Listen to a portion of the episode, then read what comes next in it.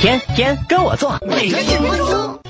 庆祝春节，除了吃，我想不到更好的方式。各地吃货都怎么过春节？哥来告诉你。